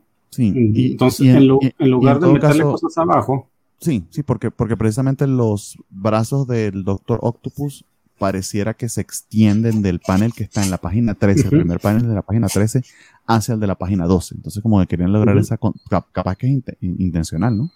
sí, Pero sí. en vez de ponerlo en el medio, de, quién sabe, eh, de restricciones de impresión en ese momento, supongo yo. Aquí- estamos aquí hipotetizando, pues decidieron este, lanzarlo así. Pero funciona, funciona de todas maneras. Sí, sí. Nos robaron unos paneles de la página, pero bueno. Eh, No, pero se O, ve- o era se ve- intencional y no pudieron ponerlo en el medio también. cualquiera de las dos. Sí. eso continúa, continúa la pelea, bastante similar a la, página anterior, ah, perdón, al número anterior. Eh, similar en el sentido de, de, de, de cómo hacen los close-ups, lo que ya hemos hablado, el hecho de que los brazos se extienden muchísimo, etcétera, etcétera, etcétera.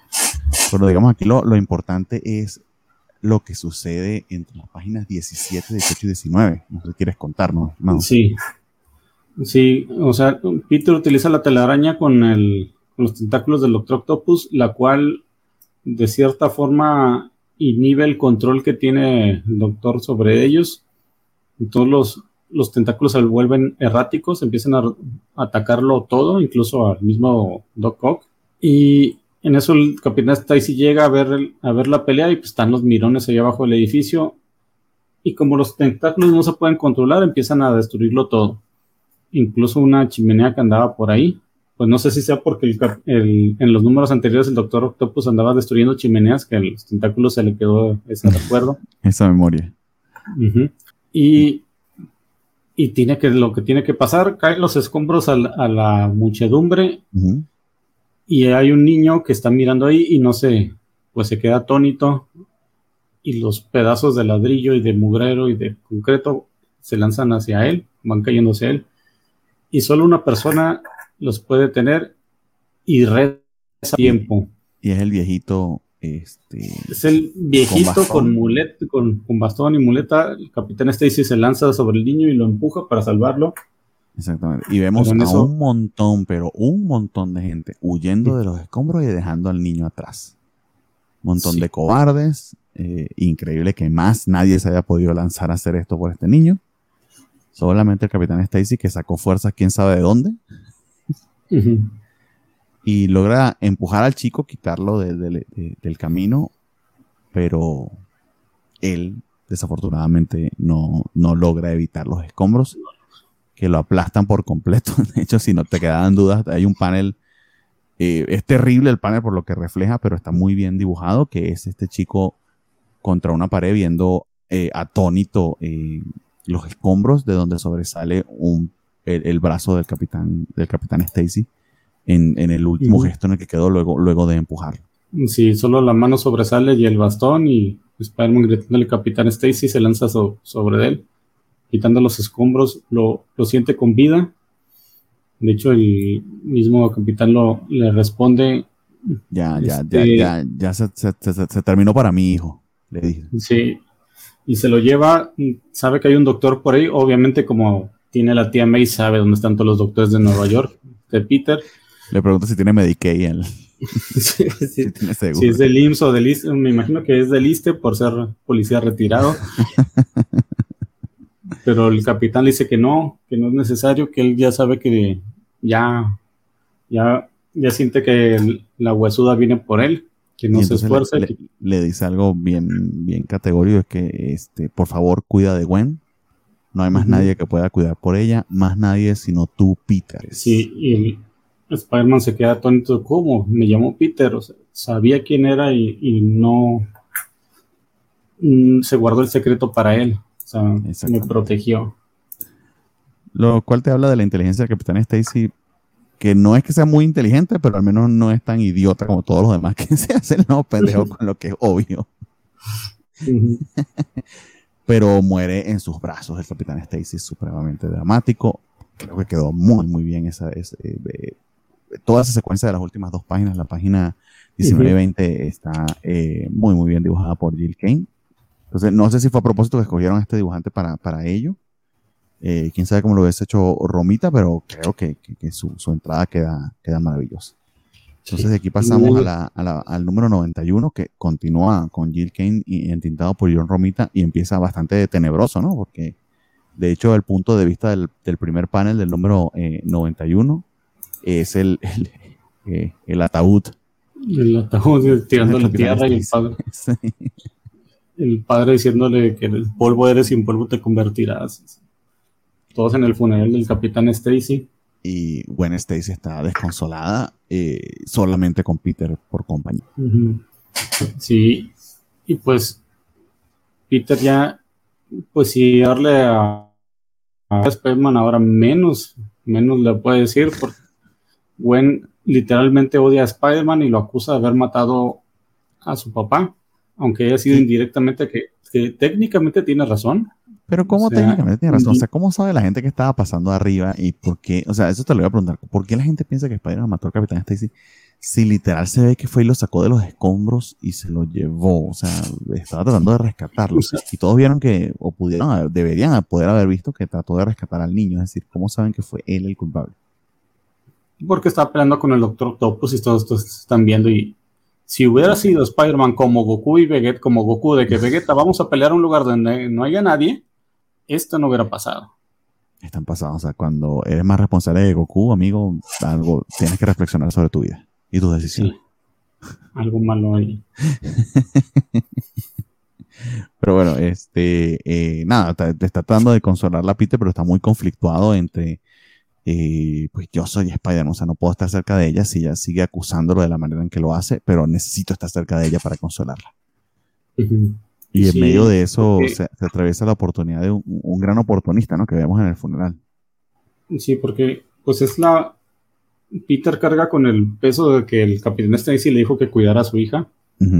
Prácticamente Gwen no tiene a nadie, o sea, no tiene hermanos ahí, no tiene mamá, no tiene familia. Aún no sabemos por qué, lo vamos a saber después. Pero sí, hay un mm. oportunista ahí que es un ex, policía conocido del, capitán Stacy, que tiene intereses políticos. no, sé a qué se está lanzando, pero está haciendo una campaña, se llama Sam Bullet.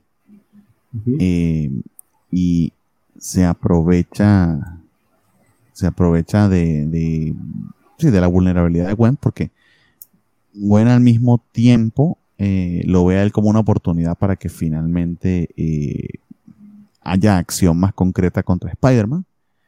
Eh, y se le acerca diciéndole que puede, que puede apoyarlo como la hija del capitán Stacy en su, en su campaña.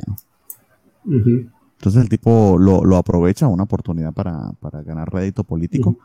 y en medio de eso también este, con, concreta una entrevista de parte de Jonah Jameson, y Robbie Robertson empieza a advertirle que este tipo eh, no es solo un jugador político, sino que tiene, tiene lazos mafiosos muy fuertes y la manera en que actúa y, logra las cosas eh, no es precisamente ni diplomática ni política, que podemos intuirlo primero por la manera en que lo dibujan porque es demasiado villanesco. Eh, y segundo, por la manera en que, en que habla y se, y se dirige a, a la gente. Y luego sabemos que tiene hasta Guns, este, Enforcers y que su plan es bastante, bastante fácil. Sí, se trae una, una agenda muy este, conservadora. Trata de. Y utiliza a Spider-Man como parte de, de, su, campaña.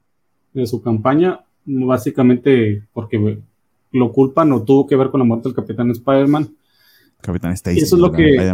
Sí, del Capitán Stacy. Eso es lo que Jonah le interesa, o sea, que es un apoyo para vencer por fin a Spider-Man y por eso lo, lo apoya en, su, en sus inicios. Y aquí, pues, Peter se enfrenta a un villano que no, nunca había tomado así. Se enfrenta a un político por primera vez que le echa las masas encima. Spider-Man contra el establishment. eh, y e interesante que esto está escrito por, por Stan Lee porque te puede recordar a situaciones actuales de, políticos con eh, actitudes y lazos y compromisos eh, bastante ilegales, pero que se aprovechan de cierto fervor popular por odiar a algo. Entonces es, como un librito de la política conseguir un enemigo común contra el cual señalar como el culpable de absolutamente todos los males de la sociedad y utilizarlo para, para ganar este, eh, confianza política. Eh, y empezamos a ver el, talante eh, violento y, acosador de, de, Bullet porque literal va junto con sus guns a buscar a, Peter Parker y a darle una putiza para que les revele dónde se encuentra Spider-Man porque es el que finalmente hace a alguien la conexión que no, se había hecho mucho tiempo, al menos no tan directamente de que a través de Peter Parker debería ser yo capaz de conseguir Spider-Man y puedo este, obligarlo, forzarlo con violencia que así lo revele. Tenemos varios paneles en, unas páginas anteriores en esta de, muy, muy, muy, muy eh, propios de Jill Kane, eh, bastante modernos en función de, perdón, en comparación a los, números anteriores, de décadas anteriores. Inclusive este Goon que está huyendo de Spider-Man, eh, despavorido, lo vemos saltarse del tercer panel hacia un splash page al fondo de la página 17, donde se mueve frenéticamente a la par que eh, en el fondo está un Spider-Man este, volando por los aires persiguiendo. Sí, porque aquí pues el tipo trata de intimidar a, a, Peter, le dice, cómprenlo muchachos, y lo compran golpeándolo. Y pues Spider-Man se lo regresa con uno de los goons cuando los encuentra tratando de intimidarlo de que pues no te metas con, con mi Peter ni con la gente así. Y en eso regresa al apartamento y como Spider-Man y yo sorpresa, ahí está Gwen Stacy con el, con el mono y la misma casa. Con el bullet en la misma casa. Entonces, el número siguiente eh, nos revela que ataca Iceman, que como nos había dicho al principio era la figurita que tenía, que tenía Spider-Man. Sí. No sé, amigos, si nos cuentas este número rapidito para ver si logramos llegar al número 94 en este programa y que no se nos haga tan eterno. Sí. Mira, yo, yo siento que deberíamos terminar en este porque cierra medio el arco y en el siguiente... No, te creas. Intenté comprometerlo. No, no, creo que no cierra arco. Pero bueno, ahorita lo vemos. Porque hay, un número como de, intermedio, ¿no? Sí. Sí, el número siguiente es el que cierra, cierra ya por fin más o menos este arco, que es donde yo, yo dejaría. Aquí básicamente... Vamos a dar ahí pues Spider-Man se encuentra en el departamento y Gwen lo acusa, miren, sí, sí, sí tiene algo que ver con Peter, porque aquí está. Pero Spider-Man inteligente dice, no, no, no, yo no vine a buscar a Peter, vine a buscarte a ti porque hablas mal de mí y se lleva a Gwen. En vez, y, en, vez, de decirle, vine a buscarte a ti para vengar a mi amigo Peter porque le entraste a putazo, y ya ahí Gwen de inmediato le quitaría el apoyo, pero en vez de dar esa pequeña información tan vital, eh, lo que decide es secuestrar a Gwen. Sí, en lugar de, decirle al, político, dice, no, es que te estuve siguiendo a ti porque hablas mal de mí y yo no maté a tu padre y, y platicar con eso. Y en lo que se lo lleva, hay una pareja que ve todo ese asunto a lo lejos y uno de esos es Bobby Drake, man civil que anda con una chica que aún no ha salido del closet no. está tan Básicamente es, vive en Narnia. O sea, me imagino que Stanley quiso hacer esto con, con la antorcha humana, pero como siempre lo hace, dije, no, vamos a usar otro. El equivalente, ah, fue, vamos a meter el de hielo ahora. Porque creo que en este momento, no sé si los, no, el número, no sé cómo iría el número de los X-Men en ese entonces, si ya cambiaron de miembros o no. Porque aquí te dice Bobby que anda como inactivo, o sea, como que ya no está con los X-Men, da eso a entender. Que sí, que ha estado fuera de acción por suficiente tiempo. Eh, pero básicamente es un blog, o sea, es de la revista más popular o una de las más populares de Spider-Man, entonces como hicieron con Black Widow y los otros casos que hemos relatado, pues es la oportunidad de meter a Iceman, pero aquí se siente un poquito más orgánico, con todo y que es una casualidad, que los están viendo en la calle, que va a ir a interpretarlo, y al menos no es no es como pasó con Black Widow, que literal es un detour que no hace absolutamente nada para la historia. Aquí Iceman tiene una injerencia bastante más directa eh, en lo que sucede eh, y no la hace de pendejo por demasiado tiempo. al, menos no sé si quieren hacer una diferencia entre él y, y, Johnny Storm, que es increíblemente terco y nunca escucha. Eh, pero bueno, queda, queda mucho mejor parado Bobby. Lo que me encanta es que, Bobby saliendo con mujeres, ¿no? O sea, eso también. No sé cuándo fue que salió del closet, pero. No, eso fue hasta los 2000. Johnny, eh, Bobby salió del closet hasta los 2000, o sea, siempre fue una persona así. Es que, mira, Johnny Storm, como es la antorcha humana, pues tiene que ser volátil, tiene que tener fuego en la cabeza. Y Bobby Drake, como es Field, tiene que ser frío, calculador. Ah, wow, amigo. Blue my mind.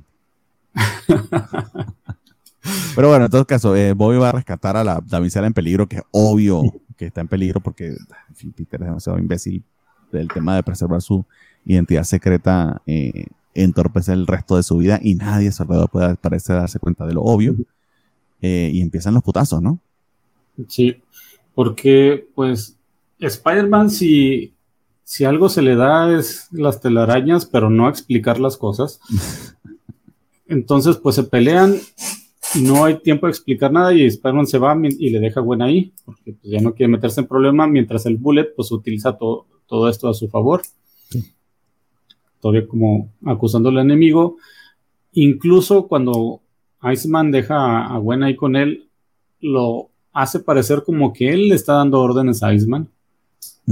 Y el Bobby, pues ni cuenta se da porque dice, sí, ok, señor loco.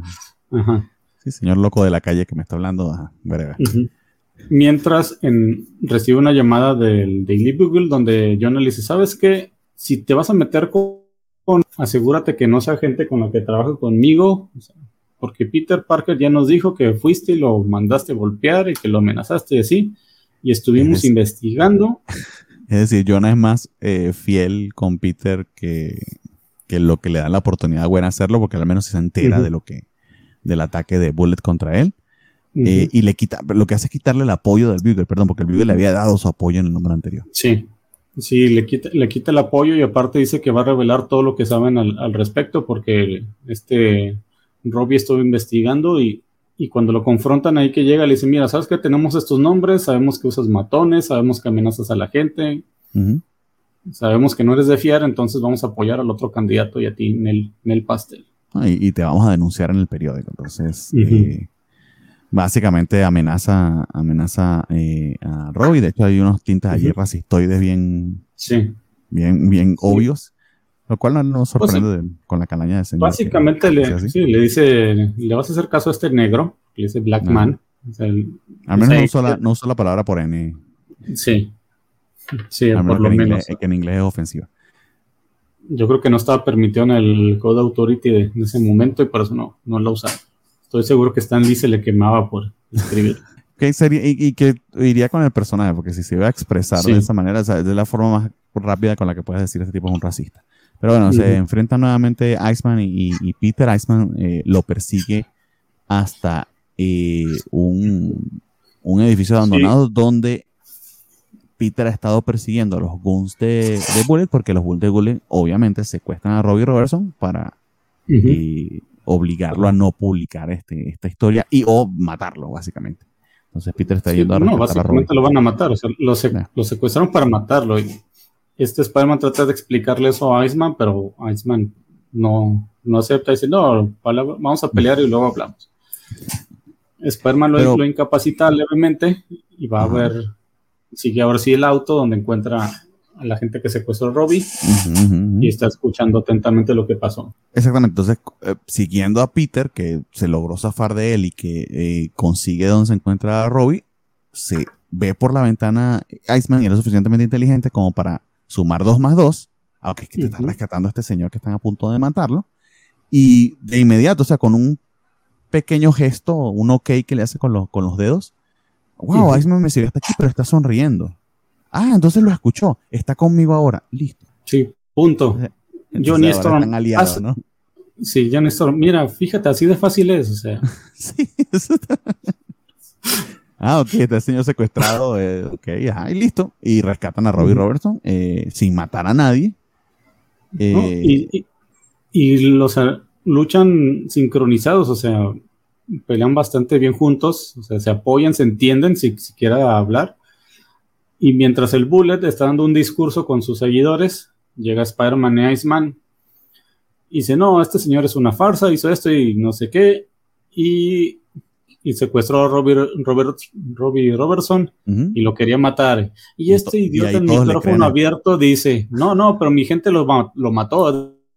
No debe haber dicho eso. Ah, ya, ya. Eso es todo lo que me iba a preguntar. Pero ¿cómo le creen? ¿No se supone que Spider-Man es ahora buscado por la ley y que fue el que mató al Capitán Stacy? pero parece que este tipo confiesa, ¿no? Esa es, la, es allí la cuestión. Sí, entonces, pero bueno, lo vamos a dejar hasta aquí entonces, amigos, eh, para no, este, este sí. Eh, ah, bueno, no, perdón, perdón, entonces vamos a leer el número 93, porque Spider se los va a explicar. Sí, este sí, yo creo que aquí cierra brevemente el, e, ah, este eh, tipo de la historia. Ok, ok, que es el número 93 donde tenemos la vuelta del Prowler.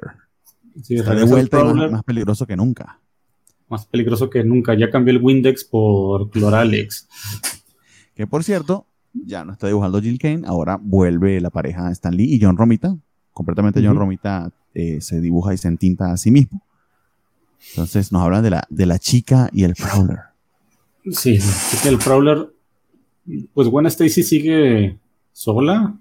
sigue sufriendo por la muerte de, su padre y no, pues no sabe qué hacer literalmente porque el mundo se le cayó. El mundo que conocía terminó. Entonces, ¿qué, qué puede hacer Gwen Stacy?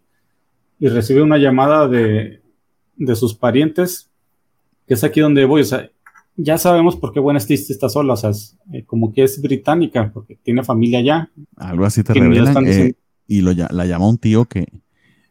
Otra cosa, no, Gwen si se supone que es muy joven, tendrá se, pues, empezando sus 20, si está empezando la universidad. Sí. Su papá ya se veía que tenía unos cuantos años encima, un señor como de 60, 70, es decir, eh, parece un millennial que empieza a tener hijos a los 40.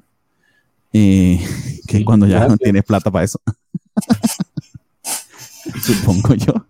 Y su tío es su tío parece un tatarabuelo, está bien arrugadito el señor. Pero bueno, el, tipo básicamente, mira, nos enteramos. Tiene cara de Charpey, el señor. Sí, nos enteramos que se murió tu papá un mes después, porque este, no son los 70, sino los 50. No, fuimos al funeral porque somos bien cabrones, pero vente, yo te pago el pasaje y vente a vivir contigo, con, con perdón, vente a vivir contigo, vente a vivir con nosotros, con tu familia, lo cual hace mucha más lógica, pero que pudo haber ocurrido en el funeral, es decir, vino el hermano de mi papá a, acompañarme y me ofrece que me devuelva con él a Inglaterra. No, es que, ¿cómo, ¿cómo vas a ver que su hermano se murió si nadie le avisó? O sea, ni siquiera, Gwen se acaba de acordar que tiene un tío. Ajá, eso, ah, ok. Cierto. Bueno, llamaste a la familia para avisar que se murió tu papá. que no son muchos, no es que tenía que llamar a 10.000 primos ni nada. Es un tío. Sí, que sí tiene familia. Más adelante, pues. Lo explica este, mejor. Sí, lo explica mejor. Aquí se acaba de acordar que tiene un tío y, el tío es el que, oye, me acabo de acordar, que, bueno, enterar que tu papá murió. ¿Cómo? Este, pues vente para acá, pues somos familia. Claro, no vas a estar sola allá en Nueva York. Sí, no vas a estar allá sola y, aquí es donde Gwen tiene esa disyuntiva, pues sería lo más lógico irme para allá, pero pues, dejaría a Peter. Y Peter precisamente en ese instante llega y Gwen le, le, dice, ¿sabes qué? Unos tíos me dicen que me vaya a Londres para vivir ahí con ellos. Y Peter, ¿cómo este? Y Gwen le dice, a menos que tú no quieras que me vaya.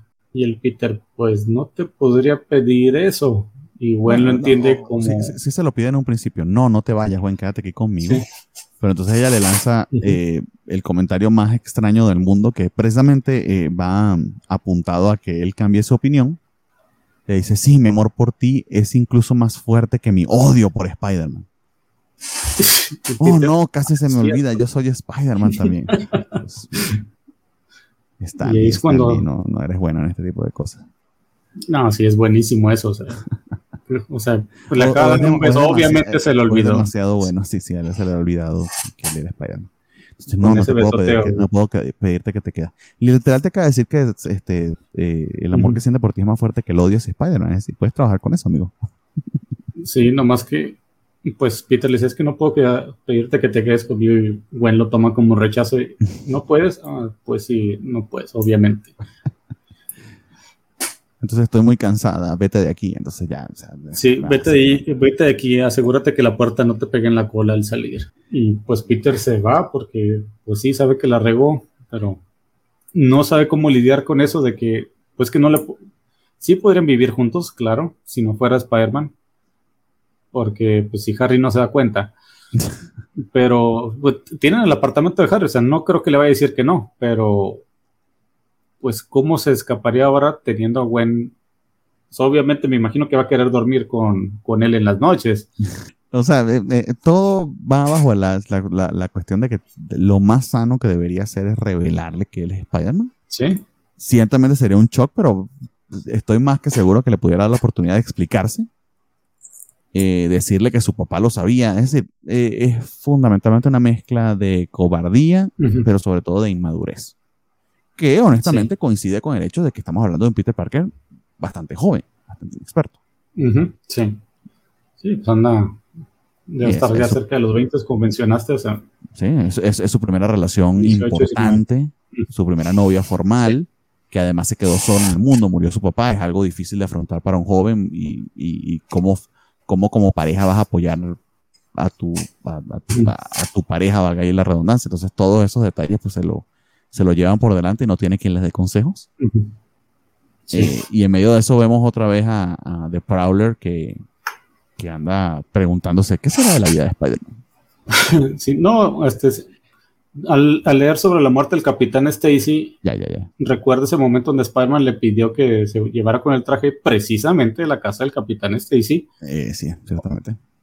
O sea, lo reconoce la foto del periódico y dice, es que no habrá sido algo malo, o sea, Spider-Man me tendió una trampa, de, realmente debí confiar en él, o sea, no conozco ni cómo se llama, y es cuando toma su traje de Prowler y dice, no, sabes que Spider-Man sí debe ser el asesino, tengo que ir a buscarlo y, y detenerlo porque obviamente me engañó.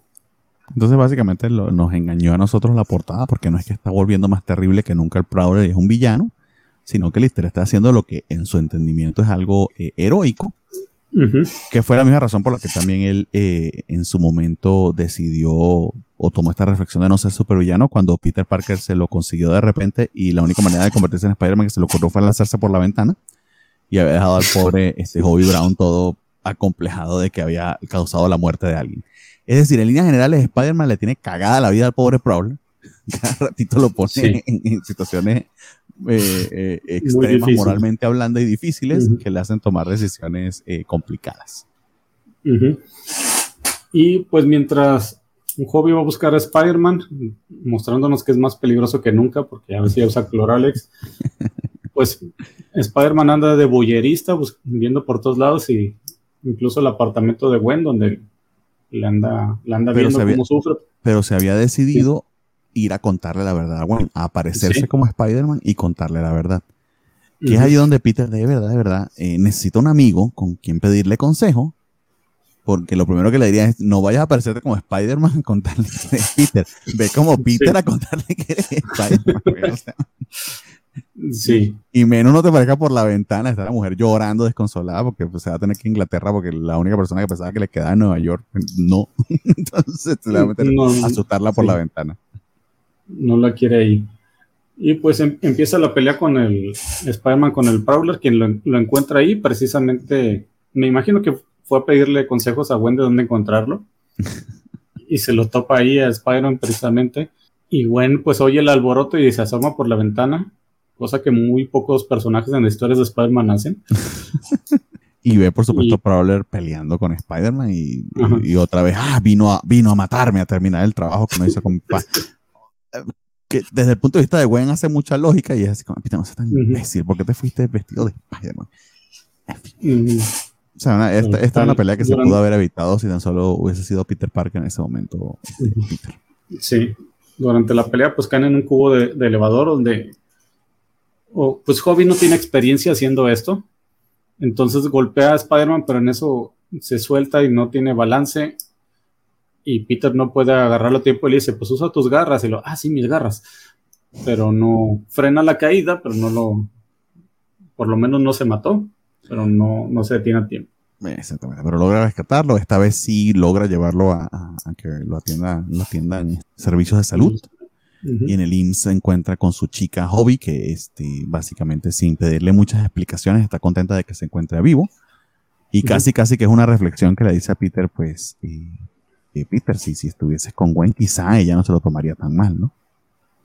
Se va nuevamente a buscar a Gwen, nuevamente disfrazado de Spider-Man, pero consigue el departamento vacío. Sí, la señora de limpieza le dice, no, no está aquí, y pues le dice que ya se, ya se fue. Peter trata de llegar al aeropuerto, pero justamente cuando llega, como película de, de los ochentas de romántica, el avión acaba de partir. Y eso que es época antes del 9 de, del 9 de septiembre, del 11, del 11 de septiembre, perdón, en el que pues la gente podía llegar casi hasta la puerta, hasta la puerta del avión. Sí. Porque si hubiese tenido que pasar por seguridad y la, y la, las bandas, las bandas y los detectores de metales, pues sí, hubiese sido un verdadero problema. Y bueno, no, nada, se queda, se queda completamente solo y desolado Peter y ahí lo vamos a dejar solo y desolado con este, Gwen viviendo en Londres eh, y nosotros eh, aún viviendo aquí en, México y con eso culminamos, amigo.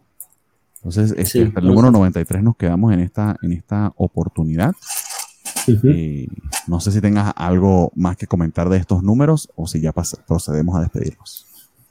Mm, pues yo creo que podemos, o sea, esta etapa es realmente importante. Sí. muestra el, que todo eso que habíamos visto del Capitán Stacy de, hacer su club de, de ver quién es el Spider-Man, básicamente estaba como que dándole pistas a Peter de que ya sé quién eres. O sea, por favor, cuéntalo, cuéntalo. Sí, ya dinos, porque ya sé y no quiero decirlo yo. Va a ser mucho mejor para Gwen si tú vas y se lo cuentas. sí. Básicamente era lo que el capitán Stacy trataba de hacer cada vez que lo iba a buscar con Gwen, precisamente, y. Y el hombre no, no captaba las indirectas. Eh, Exacto. Pero bueno, eh, bastante disfrutable esta etapa. a mí se me pasó como agüita, eh, con las excepciones de las cuitas que les he comentado. Se ha, se ha, hecho una lectura muy, muy ágil. De hecho, yo seguí de largo. y creo que voy por el número me parecería 96 o algo así. Me había dicho que hasta el 94, pero justamente este es el 93. Eh, y nada, yo disfrutándolo un montón. Eh, quizá la advertencia que, que, les íbamos a hacer y que, que esperamos hasta este momento del programa para decírselo, es que técnicamente hablando, si vamos a leer absolutamente todo de Spider-Man, eh, empieza, empieza muy pronto esta nueva serie que se llama Marvel Team Up que básicamente son aventuras de Spider-Man a través de one-shots donde se alía con otros superhéroes. Entonces, eh, lo que han venido haciendo en la serie de que te mete un superhéroe no tiene consecuencia alguna, pues les fue tan bien que decidieron este, eh, continuarlo. Eh, y es exactamente lo que, lo que se supone que vamos, que vamos a tener este, como acompañante, como serie adicional a seguir leyendo. Entonces, incluiríamos por ahora como posible lectura los eh, primeros, si mal no recuerdo, los primeros cuatro números de este Marvel Team porque se van a ir intercalando este, con la serie de Spider-Man. Lo que yo voy a hacer es que les voy a dejar la lista exactamente con el orden que vamos a estar siguiendo para esta lectura. Eh, lo que sí puede pasar es que decidamos para darle eh, celeridad y agilidad al programa no comentar absolutamente todos los Marvel Team Up porque tienden a ser repetitivos y formulaicos. De todas maneras, eh, si, algo que valga la pena mencionar este, sale, pues así, así bien lo tendremos.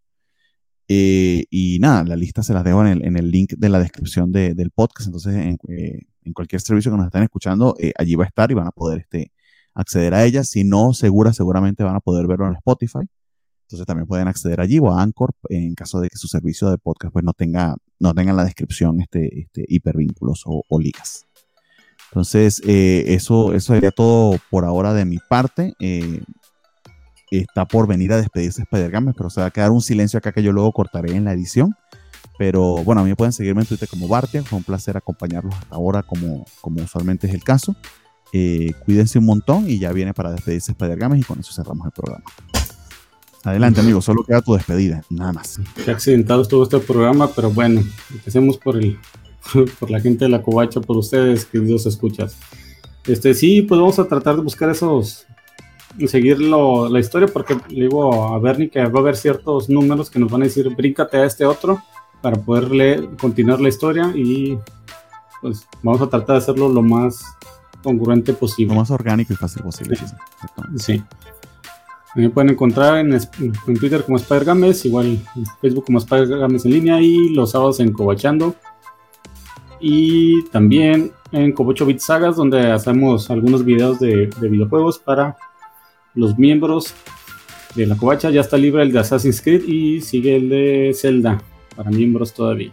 Eh, suscríbanse a la covacha que pueden hacerlo a partir de 9 pesitos, si mal no recuerdo. bastante eh, simbólico esa contribución, pero ayuda un montón este, para, para continuar nuestros esfuerzos y, para mantener aquellas cosas que, que, bueno, requieren de dinero, como el mantenimiento del site y el pago del StreamYard, entre, otros, entre otros detalles. Entonces, eh, suscritos al canal en YouTube ayudan un montón. También pueden suscribirse a través de Twitch este, con, su, con su suscripción a Prime Video.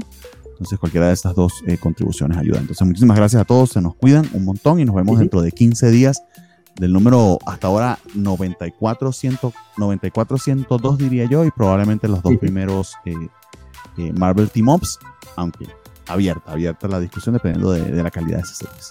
Cuídense un montón. Nos vemos. Bye. Gracias. Hasta luego.